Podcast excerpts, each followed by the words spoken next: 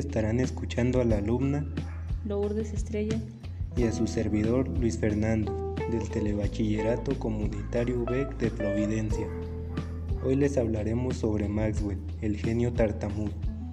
Este tema es interesante porque él fue quien dejó en claro que la electricidad y el magnetismo están indisolublemente unidos, además de que esto había surgido en el año 1820 cuando un físico danés llamado Oersted por accidente colocó una brújula en un cable conductor que se había generado con una pila inventada por Volta 20 años antes. A mí lo que más me gustó fue que los estudiantes temían a las ecuaciones de Maxwell, esas cuatro ecuaciones donde se demuestra la influencia a distancia de la electricidad a los imanes y viceversa, y que afirma que la electricidad y el magnetismo están inusualmente ligados.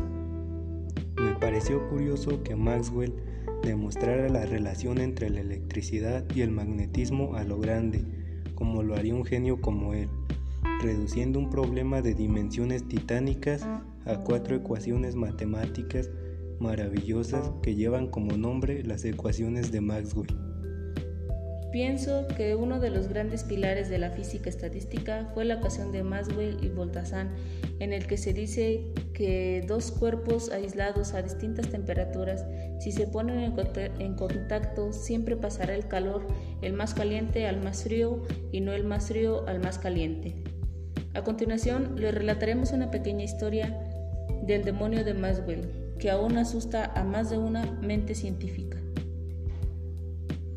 La vida de James Clerk Maxwell.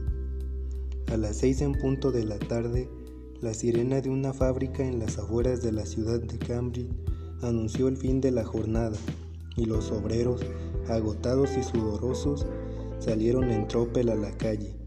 Muchos se dirigieron a la taberna, otros prefirieron volver a casa y unos cuantos, muy pocos, se encaminaron de mala gana a la universidad para asistir a las clases nocturnas de física que un benevolente profesor se había empeñado en impartirles. Era una oportunidad irrepetible, pero lo cierto es que aquellas lecciones gozaban de muy poco éxito. Los trabajadores no conseguían seguir la línea de pensamiento del generoso Maxwell, quien además de hablar bajito, no había superado su tendencia a tartamudear. Muchas gracias por su atención. Si quieren seguir escuchando un poco más del demonio de Maxwell, los invitamos a seguirnos en nuestro canal Aprende y hasta pronto.